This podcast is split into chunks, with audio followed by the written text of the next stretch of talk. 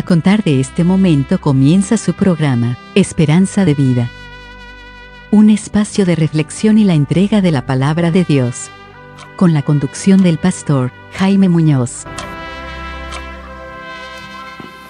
Hola y bienvenidos a su programa una vez más de Esperanza de Vida.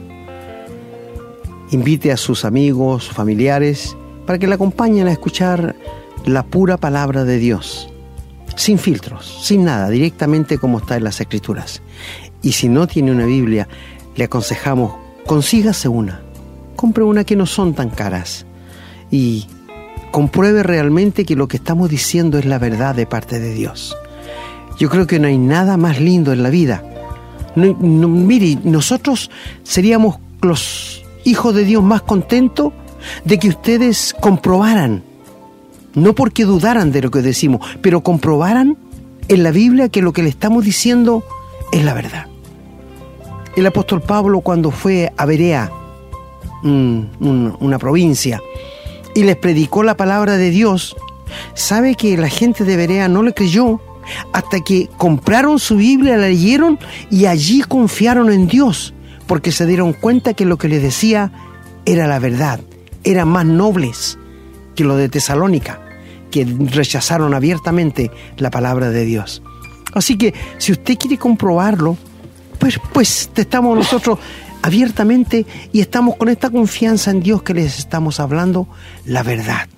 Así que sean todos muy bienvenidos a este programa Esperanza de Vida. Compártalo con sus familiares y sus amigos. Y me acompaña como siempre mi buen hermano Renato. Así es, un gusto de saludarlos a todos nuevamente, hermanos, amigos, a todos quienes nos escuchan. Muy contento de poder llegar nuevamente con el desarrollo de un, material. Hemos titulado este programa Juventud Bendita. Vamos a hablar obviamente de la juventud, que es un tema que a todos nos interesa, incluso aquellos que ya hemos pasado hace muchos años. Eh, la juventud ya es historia para nosotros acá, pero de todas maneras, obviamente, siempre va a haber jóvenes y es muy importante que los jóvenes conozcan al Señor y aprovechen, siendo jóvenes, la oportunidad de tener ese contacto para que puedan tener una vida, una vida conforme a la voluntad de Dios, una vida de beneficio. Así es que, bueno, eh, hermano, usted recién dijo algo eh, de que eh, confiamos, que había que leer la Biblia para que pudiéramos ver porque ahí la Biblia estaba la verdad. Alguien podría decir, bueno, ¿cómo sé que la Biblia dice la verdad? Bueno, la respuesta es conozca la Biblia, pues. Ya hemos compartido por eh, WhatsApp un estudio de, del doctor ben, J. Vernon McGee, que es muy bueno, sobre la Biblia misma, digamos. Eran varios capítulos donde se explicaba cómo se crea la Biblia, sus autores, sus eh, diferentes idiomas, etcétera, y lo inerrática que es, que se cumplen sus profecías, etcétera. La mejor manera de no cuestionar la Biblia es leerla. Cuando uno conoce la escritura, cuando uno la busca, busca la verdad con el corazón sincero, dispuesto a encontrar al Señor, se va a dar cuenta que la Biblia no es cualquier libro. Y esa es su mayor, eh, eh, lo, que, lo que da la mayor confianza de que sí está la palabra de Dios. Quienes no la conocen, o quienes la han ojeado, o quienes miran una cosa u otra, bueno, van a dudar. Pero nosotros tenemos la certeza de que ahí está la palabra de Dios y que no hay otro lugar donde el Señor haya revelado lo que ha revelado como está en la Biblia. Hay religiones que hablan de nuevas revelaciones, hay religiones que hablan de que se le apareció un ángel, que se le apareció un profeta, que le dictó tal cosa, que la Virgen de no sé dónde. Bueno, ellos sabrán, cuando lleguen, se presenten al Señor, se van a encontrar con una sorpresa gigantesca. No hay motivo para desconfiar de la Biblia, así que léanla estudienla, porque ahí van a encontrar lo que el Señor quiere que encuentren.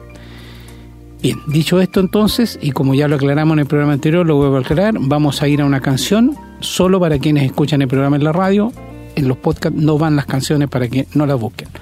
Vamos a una canción y a la vuelta vamos con la lectura bíblica, así es que eh, para que busquen sus Biblias, las tengan a mano, lápiz y papel para que tomen nota y ojalá nos escriban, ojalá nos hagan saber sus inquietudes y si en algún minuto creen que hemos dicho algo que no corresponde, con mayor razón quisiéramos que nos hagan saber escribiéndonos a la casilla de correo contacto arroba esperanzadevida.cl. Visiten también, pueden, como les hemos dicho antes, visitar el Facebook, pero ojalá no nos escriban en el Facebook. Preferimos la comunicación directa por el correo electrónico.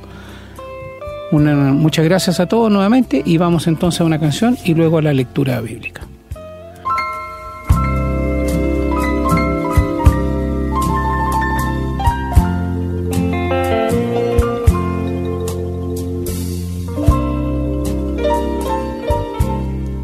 Bueno, ya estamos de regreso y tomen, les pedimos que tomen sus Biblias y vamos a tener varias lecturas, todas en el Antiguo Testamento. Comenzando en el libro de Génesis, capítulo 8, versículo 21, donde el Señor dice, y percibió Jehová olor grato, y dijo Jehová en su corazón, no volveré más a maldecir la tierra por causa del hombre, porque el intento del corazón del hombre es malo desde su juventud ni volveré más a destruir todo ser viviente como he hecho. Vamos ahora al libro de Deuteronomio, capítulo 32, versículo 7 que dice, Acuérdate de los tiempos antiguos, considera los años de muchas generaciones, pregunta a tu padre y él te declarará, a tus ancianos y ellos te dirán. Vamos ahora al libro de Eclesiastés, capítulo 11, versículo 10, que dice la palabra, Quita pues de tu corazón el enojo y aparta de tu carne el mal, porque la adolescencia y la juventud son vanidad. Y a continuación en el mismo libro de Eclesiastés capítulo 12 del versículo 1 al 8 dice la palabra, Acuérdate de tu Creador en los días de tu juventud antes que vengan los días malos y lleguen los años de los cuales digas, no tengo en ellos contentamiento, antes que se oscurezca el sol y la luz y la luna y las estrellas y vuelvan las nubes tras la lluvia, cuando temblarán los guardas de la casa y se encorvarán los hombres fuertes y cesarán las muelas porque han disminuido, y se oscurecerán los que miran por las ventanas y las puertas de afuera se cerrarán, por lo bajo del ruido de la muela. Cuando se levantará la voz del ave y todas las hijas del canto serán abatidas, cuando también temerán de lo que es alto y habrá terrores en el camino, y florecerá el almendro y la langosta será una carga y se perderá el apetito, porque el hombre va a su morada eterna y los endechadores andarán alrededor por las calles. Antes que la cadena de plata se quiebre y se rompa el cuenco de oro, y el cántaro se quiebre junto a la fuente, y la rueda sea rota sobre el pozo, y el polvo vuelva a la tierra, como era, y el espíritu vuelva a Dios que lo dio. Vanidad de vanidades, dijo el predicador, todo es vanidad.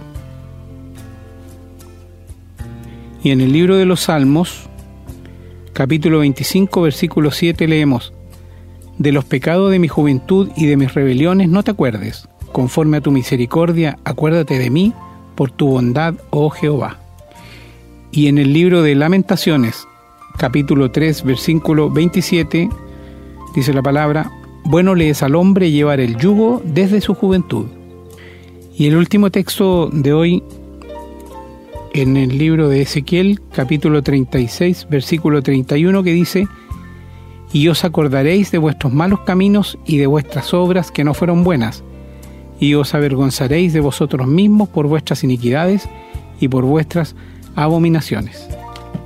Gracias, querido hermano Renato, que el Señor se digna dar su más rica bendición a la sola lectura de su palabra que debe impactar la vida de quienes la escucharon, porque es viva y eficaz y es más cortante que toda espada de dos filos.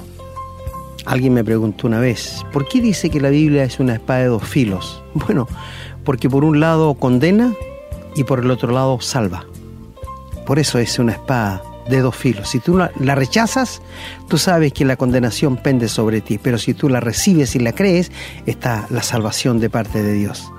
¿Qué sabiduría tiene Dios para hablarnos tan claramente en su palabra, no es cierto? Así que vamos a desarrollar este tema que es un tema muy bueno por todo lo que está pasando aquí en Chile y en el mundo entero, porque no es solamente aquí en Chile que está pasando con la juventud. Así que Eh, la palabra de Dios de por sí sola habla y creo que ya ha dado el mensaje. ¿Qué pasa con la juventud? Así es, hermano. Vamos entonces a escuchar una canción y a la vuelta estamos con el desarrollo de este tema.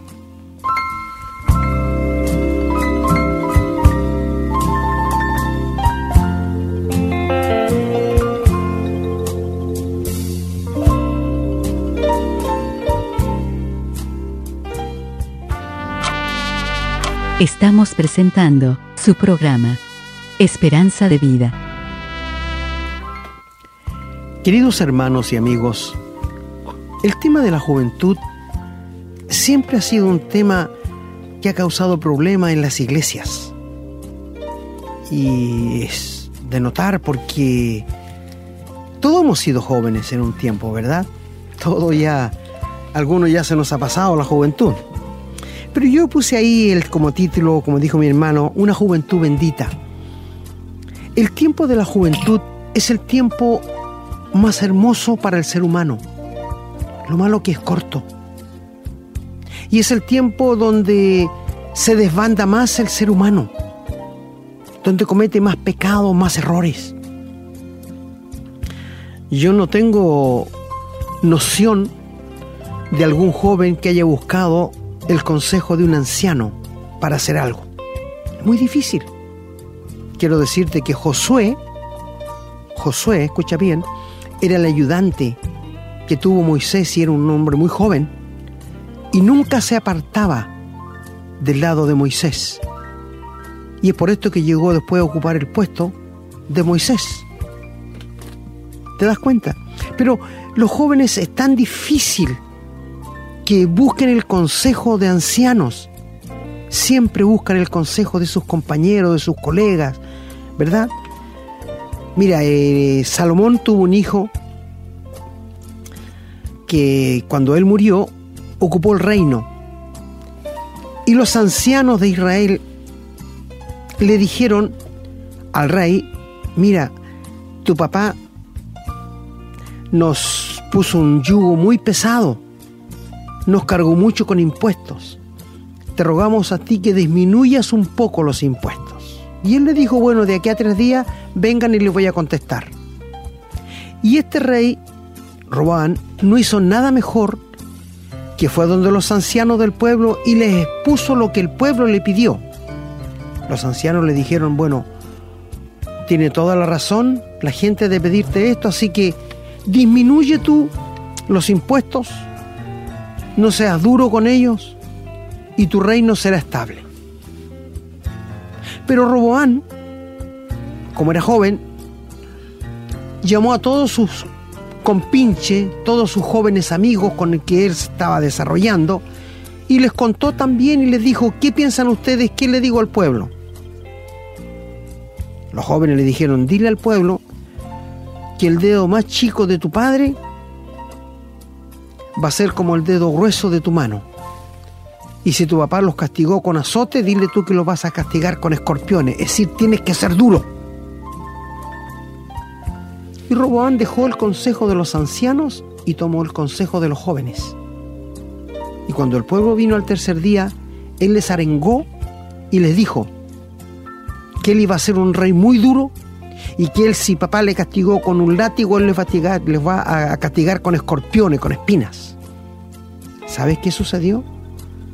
Que el pueblo dijo, Israel, a tus tiendas, no tenemos heredad en David.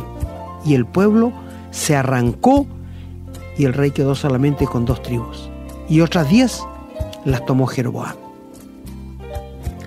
¿Tú te das cuenta que la juventud no mide consecuencias? La juventud es un tesoro, es verdad, es un lindo tiempo, pero mi amigo, ¿tú ves cómo está la situación de los jóvenes en los colegios? ¿Tú ves cómo está la situación en los hogares, en la calle? Mira, un niño de 10 años, tú lo miras feo en la calle, se te va encima al tiro a pegarte, saca un cuchillo un palo. ¡Qué violencia! ¿Verdad? Pero yo te voy a decir por qué está pasando esto. No porque yo sea más sabio que otro. No, no, no. Es porque la Biblia lo dice. Amigo, mira, ¿por qué la juventud está tan mala? La otra vez hicimos un, programa que mi hermano Renato dijo que antiguamente él no, no tiene memoria de que los asaltantes ataquen niños y ancianos, porque antes no pasaba, ¿verdad? No pasaba. ¿Y por qué hay tanto desbande de la juventud en los colegios? Estas cosas de los colegios que están golpeando profesores, autoridades, tirando bombas molotov, destruyendo. Parece que el intelecto de la juventud es destruir. En esto una vez más digo, Satanás está tras todo esto. Tras todo esto está el diablo. Pero quiero ir un poquito más atrás que los jóvenes. ¿Por qué la juventud está como está? ¿A quién culpamos? ¿A las autoridades? ¿A los colegios? ¿A la educación? No. Yo directamente, con la Biblia en la mano, les digo, yo culpo a los padres. ¿Y sabes por qué? Porque si los padres tuvieran una Biblia, les leyeran a sus hijos después de una comida, aunque el papá no entienda la Biblia, con el hecho de, de leerla, sus hijos no serían lo que son. Y lo que los niños son en la calle es el reflejo de lo que son en la casa. Me impresionó el otro día una señorita que tenía 30 aros en su oreja, 30, escúchame. Y alguien le preguntó, ¿y no duele eso? La señorita le dijo, sí, duele mucho, pero duele menos de lo que me duele mi corazón por lo que me han hecho. Que me impresionó, querido amigo y hermano. La juventud está así porque tiene algo herido dentro de sí, no quieren parecerse a nosotros. Oye, hay padres muy pasivos. David fue un padre muy pasivo. Elí fue un padre muy compasivo. No pusieron atajo. Mira, el rey David fue un gran hombre de guerra. No perdió nunca una batalla. Fue un hombre insigne, digno de imitar. Pero como padre, deja mucho que desear. ¿Y sabes por qué te digo esto? Porque cuando él llegó a la edad de ancianidad, es natural, por, naturaleza, cuando uno llega a los años de anciano, empieza a tener frío. ¿Tú te has dado cuenta de esto? El anciano siempre tiene frío. Y él no se podía calentar, tenía mucho frío. Y tuvieron que buscar a una señorita sulamita.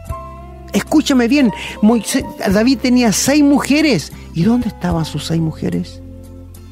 Tenía más de casi 30 hijos. ¿Y dónde estaban sus hijos? para ayudar a su padre a calentar. Tuvieron que buscar una mujer extranjera para que calentara al rey. Nunca la conoció, sí. ¿Te fijas tú? El pecado es terrible. El pecado daña y ha dañado al ser humano. Padres, Elí, el sumo sacerdote, tenía dos hijos, Ovni y Fines. Y sabes, ellos eran sacerdotes pero malvado, perverso. Se acostaban en el templo con las prostitutas. Cuando alguien venía con un sacrificio le robaban la carne. ¿Y qué hacía el papá? Les decía, no, hijos míos, esto es malo. Oiga, cuando tú has advertido a tu hijo dos, tres veces y lo sigue haciendo y sigue pasando por encima de tu autoridad, ¿qué es lo que te queda a ti como padre? ¿Tomar un chicote? tomar una vara, que la Biblia lo dice. Porque si no, el niño, si no entiende así con palabras, va a entender con un latigazo. Queridos amigos, lo que vemos en la juventud hoy día comenzó en la casa. Hay muchos hogares disfuncionales. Y si los padres se quieren sentir mal, yo solamente le estoy leyendo la Biblia. Los israelitas descuidaron enseñar a sus hijos. Está en Deuteronomio capítulo 4, capítulo 10. Enseñen a sus hijos cuando se levanten, cuando anden en la calle, cuando se acuesten. Enséñenle la palabra de Dios. Dime quién lo hace. Nadie se preocupa de esto. Y es una tremenda responsabilidad. Querido Padre, tú eres el sacerdote del hogar. Una vez, uno de mis hijas me preguntó que por qué la castigaba. Yo le dije porque no quiero que seas cualquier cosa y porque te amo. Si no me importaras, no me importaría que hicieras lo que quisieras, pero me importas. Entonces, ¿qué, ¿a qué conclusión llega uno? Que a los padres no les importan lo que sus hijos sean. Por esto no los corrigen, por esto no los reprenden, por esto les dejan chipe libre, que hagan lo que quieran para que los dejen tranquilos. Ese es el resultado de la juventud que tenemos hoy día. Pero ¿sabe dónde primero leímos allí en Génesis nuestro hermano? Dice que el hombre es malo desde su juventud. Desde que nace el hombre y la mujer son malos, porque traemos el germen del pecado en sí. David dice en el Salmo 51.5, en pecado me concibió mi madre. Padres pecadores crean hijos pecadores. No puede ser de otra manera. Por esto te decimos, el joven nace siendo malo. Mira, te pongo un caso. Si tú tienes un amigo o una amiga, ¿ya? Y sales con él para todas partes y andas para allá y para acá. ¿Sabes? Si tú estás con él en la universidad y vamos a suponer que en, atrás en la, hay una tremenda eh, imagen de televisión que se proyecta. Si fuera posible que se proyectaran tus pensamientos de ayer nada más, en contra de tus amigos, tus compañeros, y se dijera allí todo en la pantalla, ¿tú te quedarías allí? ¿No es verdad que buscarías un lugar para arrancar y salir huyendo de allí, al tiro? Y aún el amigo tuyo que se sienta a tu lado podría ver lo que tú pensaste contra él. ¿Tú crees que querría ser amigo tuyo otra vez? Pero Dios lo sabe. El hombre es malo desde su juventud. Y esto lo dijo Dios después del diluvio, cuando destruyó todo ser humano y los animales que por causa del pecado del hombre sufren hoy día. Y Dios dijo, no volveré más a destruir la tierra. Por esto estos anuncios que hay de los de hielo, del calentamiento de la tierra, que vamos a morir todos ahogados, no lo creas. La Biblia no dice esto.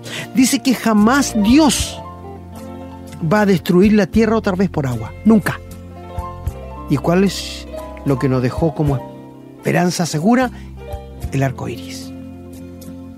Después de una gran tormenta, de una gran lluvia, siempre va a haber un arco iris para mostrar que Dios nunca más va a destruir la tierra por agua. Por esto te digo, eso no va a pasar. Dios tiene el control de todo. Dios ha dicho a las aguas, hasta aquí llegarás, y los hielos y los grandes témpanos hasta aquí nada más. Él tiene el control de todo. Todo subsiste y tiene vida por la mano del Señor Jesús. Qué tranquilidad nos da todo esto. Pero volviéndonos a la juventud, el corazón del joven es malo desde su juventud. Uno no se hace malo, nace. ¿Alguien te enseñó a mentir? No. ¿Alguien te enseñó a robar? No. ¿Alguien te enseñó a echar grabato? No. ¿Alguien te enseñó a engañar? No. Lo traemos en el germen. Hay algo en nosotros que nacemos que se llama concupiscencia. Y esto es la fuerza, la raíz de donde sale el pecado. ¿Por qué pecamos? No es porque somos pecadores, sino porque tenemos en nosotros un principio que se llama concupiscencia y eso se llama pecado. Y esto produce los pecados. ¿Te das cuenta? Interesante, ¿verdad? Pero esto es lo que pasa. Pero volviendo a la juventud, que quiero hablar de ello, la juventud es el mejor tiempo que nosotros tenemos. ¿Sabes qué es la belleza más grande que tiene la juventud? Su fuerza su ánimo, su vigor. ¿Cuál es la belleza de un anciano? Sus canas. Esto lo dice la Biblia. Y el joven, de por sí, le gusta salir, le gusta experimentar cosas nuevas, le gusta andar por donde otros no han andado, ¿verdad?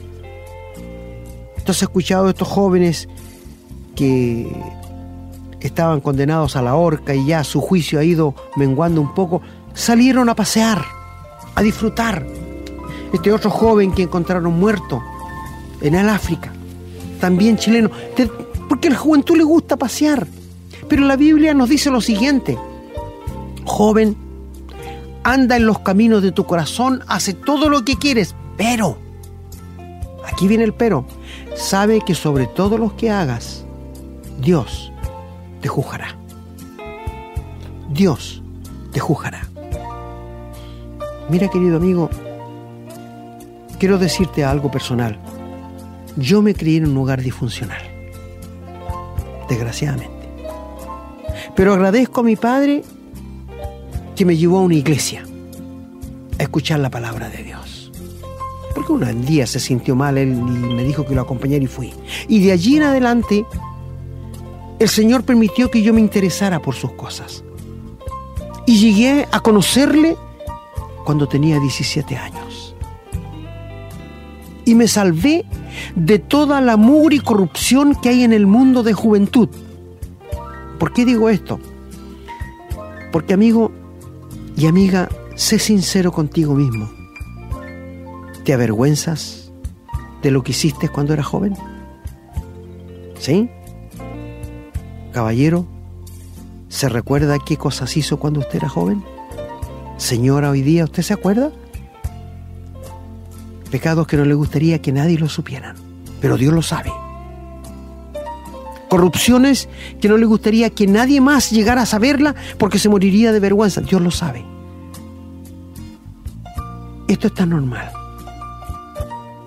Porque muchos profetas, muchas personas, cuando en el Antiguo Testamento le llegaba un tiempo de sufrimiento, ¿sabe qué le decían al profeta?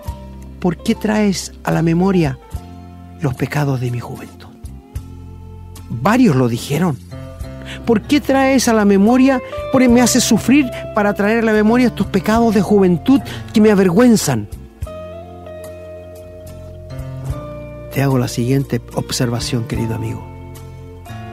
No es verdad que cuando fuiste joven hiciste y deshaciste todo lo que quisiste, pero tendrás que darle cuenta a Dios. Jóvenes, ustedes que tienen 15, 16, 18 años, quiero decirles una cosa. El diablo es el engañador más grande que puede existir. Él no quiere tu bien. Él vino para matar, destruir y corromper. Ese es su trabajo. No le creas a Satanás. Hay que desenmascararlo. Sabe, yo siento tanto simpatía por la juventud. Pero siento que el diablo está haciendo tanto estrago en las familias. Querido padre, preocúpate por tus hijos. Goza con tus hijos ahora. Goza con tu esposa antes que sea tarde. Ni tú ni yo tenemos comprado el cielo. Mañana podemos morir. Y tenemos que lamentar que no gozamos. He escuchado mucho esta frase. Se me murió mi padre y nunca lo gocé. Se me murió mi esposa y nunca le di tiempo. Se me murió un hijo y nunca me preocupó de él. He escuchado mucho, muy normal esto. Mi querido amigo, si tú eres un jovencito, piensa en Dios. La juventud no te va a durar siempre. Recuerdo haber leído la historia de un caballero que le avisaron que su hija que la habían coronado de reina en el colegio recién, había tenido un accidente y había muerto. Y sabes, este caballero no era cristiano, abrumado por esa noticia, fue al lugar de los hechos y allí estaba el auto destruido, donde su hija había perdido la vida, y había una botella de licor. una botella de whisky. Y él la tomó y dijo, si yo pudiera pillar el asesino que le vendió esta botella, lo mataría. Yo estuve muy de acuerdo con él. Si yo pudiera pillar quien le vendió este licor por el cual murió mi hija, yo lo mataría. Y el hombre se va a su casa, muy abrumado, muy apenado. Y para tranquilizar los nervios, abre su licorera y no estaba la botella preferida de él, que era el whisky. Pero había un papelito que decía, papá, perdóname, saqué tu licor favorito. Qué terrible. ¿Te das cuenta? Mi amigo, nuestros hijos nos miran, nos conocen, nos saben leer, nos saben convencernos. Si tú crees que tus hijos no te manipulan, yo te voy a decir que sí nos manipulan, amigos. Yo los quiero mucho a mis hijos, a mis hijas las amo mucho, pero no puedo permitir que me manipulen. Mira, mis hijas saben que yo cometo errores como todos, pero también saben que no soy un farsante. Saben que amo a Dios de corazón y saben que vivo para Él sin nada que pueda esconder. Vivo delante de Dios como un vidrio transparente. Esto es lo que tienes que hacer, querido Padre, para que tus hijos confíen en tus palabras, para que tus hijos quieran seguir tu ejemplo. ¿Sabe? Si tú le preguntaras a tu hijo, hijo, ¿tú quieres ser como yo? ¿Qué piensas que te va a decir? ¿Que sí o que no? Ah, queda en duda, ¿verdad? Queda en duda. Porque, amigo, el ejemplo, las palabras, las reacciones que tú tengas frente a tus hijos son lo que ellos van a tener en su mente para siempre.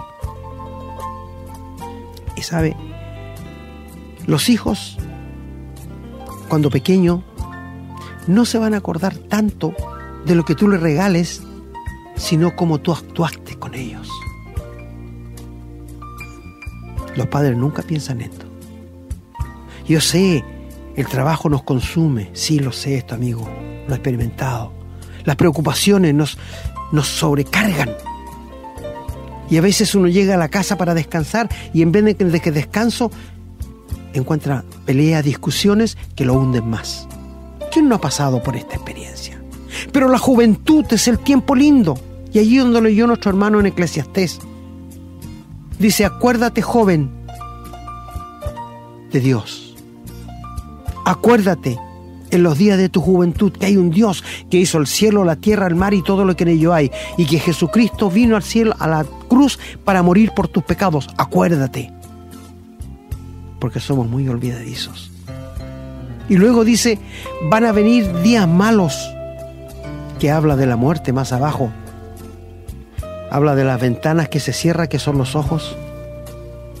Habla de que los guardas se van a encorvar que usted sabe que cuando uno llega a una edad de ancianidad empieza a encorvarse, y habla de la cadena de oro que se rompe, y ese es el alma. Y van a llegar momentos en tu ancianidad en que vas a decir, no tengo contentamiento en estos días. Yo les he dicho a ustedes y les vuelvo a decir ahora, es tan difícil mostrarle el plan de salvación a un anciano, a una anciana, porque su mente ya está embotada, está en blanco. Siempre te van a decir que sí, sin saber lo que dicen. Por esto Dios dice, acuérdate de tu Creador en los días de tu juventud, antes que vengan los días malos y digas, no tengo ni un contentamiento en ellos, solamente vergüenza. Queridos hijos, ustedes no son inocentes. Queridos padres, ustedes tienen una gran responsabilidad frente a sus hijos. Mira las universidades, mira lo que pasa en la calle, mira los asaltos, los portonazos. ¿Tú crees que esas cosas no son producto de la casa, del hogar? Sí. Si en tu hogar hubiera un poquito de respeto, de temor de Dios, los hijos no serían esto en la calle. No lo serían. Alguien me dirá, pero usted no puede echar la culpa a los padres. ¿Y a quién quieres que se la eche? Si en tu casa, aquí en Chile, amigo, escúchame, en todos los hogares, no te estoy hablando de religión, tuvieran una Biblia y la leyera el padre, aunque sea una vez al día, tú sabes que no pasaría con la juventud lo que está pasando ahora. Es que los padres se han descuidado de Dios. Y cuando los padres se descuidan de Dios, los hijos también no quieren nada con Dios. Qué terrible, qué terrible. Querido joven, acuérdate de Dios ahora. Es lindo gozar, es lindo pasear, es lindo distraerse, pero no te olvides que sobre todo esto Dios te va a juzgar. Qué fácil es dejarse llevar por los jóvenes, los compañeros, ¿verdad? Es muy fácil, pero es tan difícil ponerse al lado de alguien que quiere hacer algo por Dios. Se levantó todo encima. Porque si los papás no quieren nada con Dios, ¿tú piensas que los hijos lo van a querer? No. Juventud, algo bendito, algo que, que, que es el mejor tiempo. Yo digo que es, es lo más lindo. Ser joven. Pero cuánta falta de respeto hay en la casa. Y si los hijos son irrespetuosos en la casa, ¿tú piensas que en la calle van a respetar a alguien? Por supuesto que no. No lo van a hacer. Y esto tú tienes que saberlo. Mi amigo, la juventud que tienes es una juventud bendita. No la despilfarres. No te la farrees. Cuídala. Y quiero que sepas que la muerte no hace excepción de persona. He visto morir muchos jóvenes. El joven piensa que nunca se va a morir. No, tengo una vida entera. Le conversé a un joven una vez del Señor Jesús. ¿Sabes qué me dijo? Soy joven todavía, eso lo dejo para cuando sea viejo. Yo le dije, no, cuando sea viejo no vas a entender nada. Es ahora. Por esto Dios dice, si oís, oyereis su voz, no endurezcáis vuestros corazones. Acepta a Jesucristo hoy día. Queridos jóvenes, el hecho de que seas un hijo de Dios no te va a hacer amargar tu vida. Todo lo contrario, te la va a llenar de gozo verdadero y sano. Vas a tener un cambio tan grande que vas a mirar para atrás y vas a decir, ¿cómo pude ser tan estúpido? No haberme preocupado de esto. Mira, yo lo experimenté a los 17 años. Y estoy tan agradecido de Dios de que me haya salvado a esa edad. Porque toda la vida no tengo en este momento de qué avergonzarme de mi juventud. No, porque fue una juventud de la mano con Dios. Anduve con Dios y amigos, ¿sabe? Ojalá tú pudieras tener esta experiencia. Ahora, convertirte al Señor, entregarle tu vida y vas a ver que la verdadera felicidad está en Dios, no en las cosas de la vida. La verdadera felicidad no está en el dinero, no está en la juventud, está en Dios. La felicidad se acaba, el gozo nunca. La felicidad viene de afuera, el gozo nace de adentro hacia afuera y lo produce el Espíritu Santo. Mira, yo sé que cuando tú vas a una fiesta, cuando vas a una disco, cuando vas en una excursión, tú te sientes muy lleno de felicidad y de gozo. Pero eso se acaba y no es cierto que otra vez hay un vacío dentro de tu corazón que no lo puedes llenar con nada. Dios quiere llenarlo. Y ese vacío que tiene en tu corazón se llama Jesús. Jesús. Si aceptas a Jesucristo, querido joven, en este momento, vas a saber que es el verdadero gozo, que no termina, que no se acaba. Van a venir problemas. Yo no te digo que si te conviertes a Cristo se van a acabar todos tus problemas. Te engañaría. Yo no te digo que si te conviertes al Señor nunca más va a tener necesidad ni tropiezo. Te engañaría, como algunos lo hacen. Cuando tú conozcas al Señor Jesús como Salvador, recién van a comenzar tus problemas. ¿Y sabes por qué? Desde que yo conocí al Señor, me he arrepentido más que antes que le conociera. Porque empecé a ver todas las maldades que uno hacía. Pero una vida de gozo, de paz. Una vida que comienza aquí en la tierra y va a terminar en el cielo. ¿Te gustaría tener esta seguridad bendita? Tu juventud es bendita, pero con Jesucristo doblemente bendita. Y leímos el texto que bueno le es al hombre llevar el yugo desde su juventud. Si pudiéramos entrevistar a jóvenes que han conocido al Señor, cuando jóvenes dan gracias a Dios por haber llevado el yugo desde la juventud. ¿No dijo el Señor, mi yugo es fácil y ligera mi carga? Llevad mi yugo sobre vosotros y aprended de mí, que soy manso y humilde de corazón, y hallaréis descanso para vuestras almas. Padre, ojalá cumplas tu rol de sacerdote en el hogar. Hijos, si tu padre no lo hace, preocúpate tú. ¿Sabes por qué? Porque Dios no nos va a pedir cuenta como familia, sino como individuos. A ti, padre, como fuiste como padre, como actuaste como esposo, y a ti, hijo, como fuiste como. Cada uno llevará su propia carga. Jóvenes, acérquense al Señor. Padres, preocúpense por las cosas de Dios.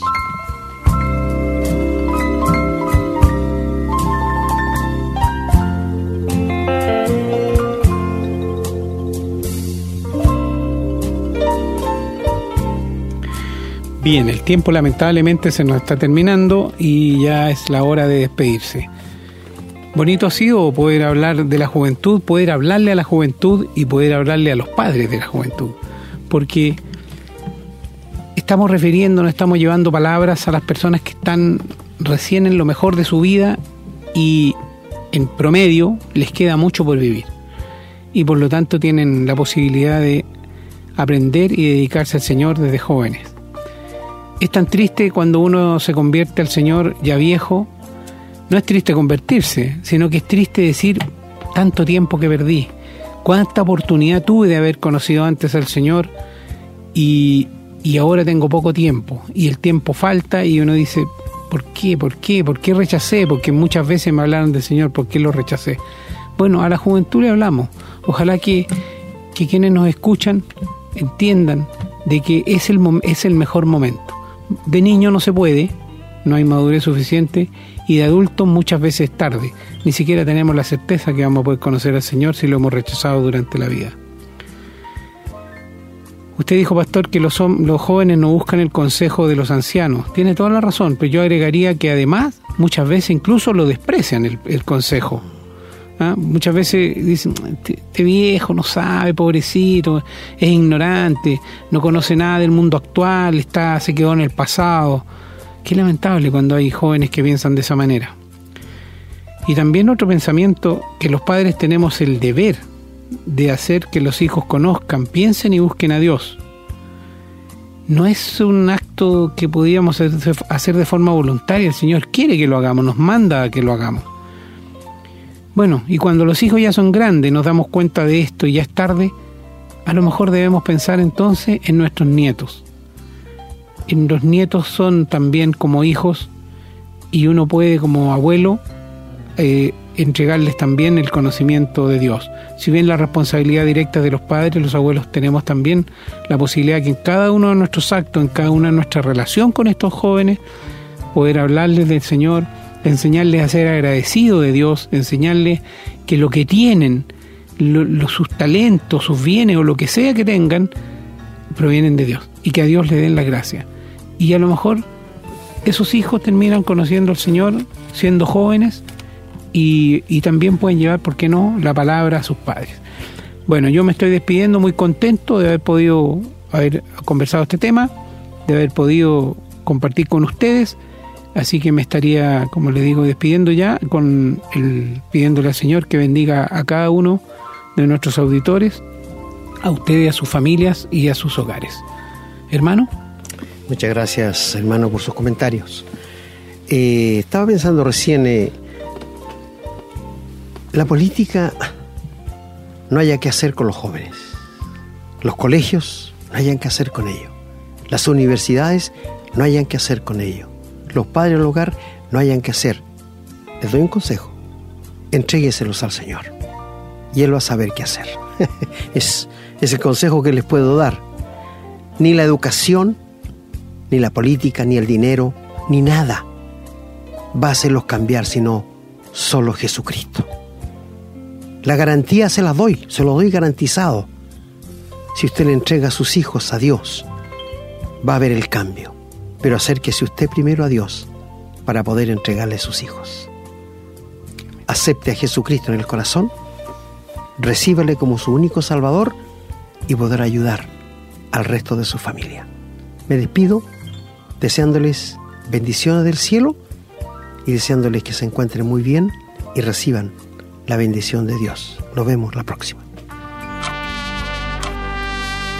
Hemos presentado su programa Esperanza de Vida, un espacio de reflexión y enseñanza para la vida cristiana. Nos gustaría volver a contar con su sintonía. Que tengan un muy buen día.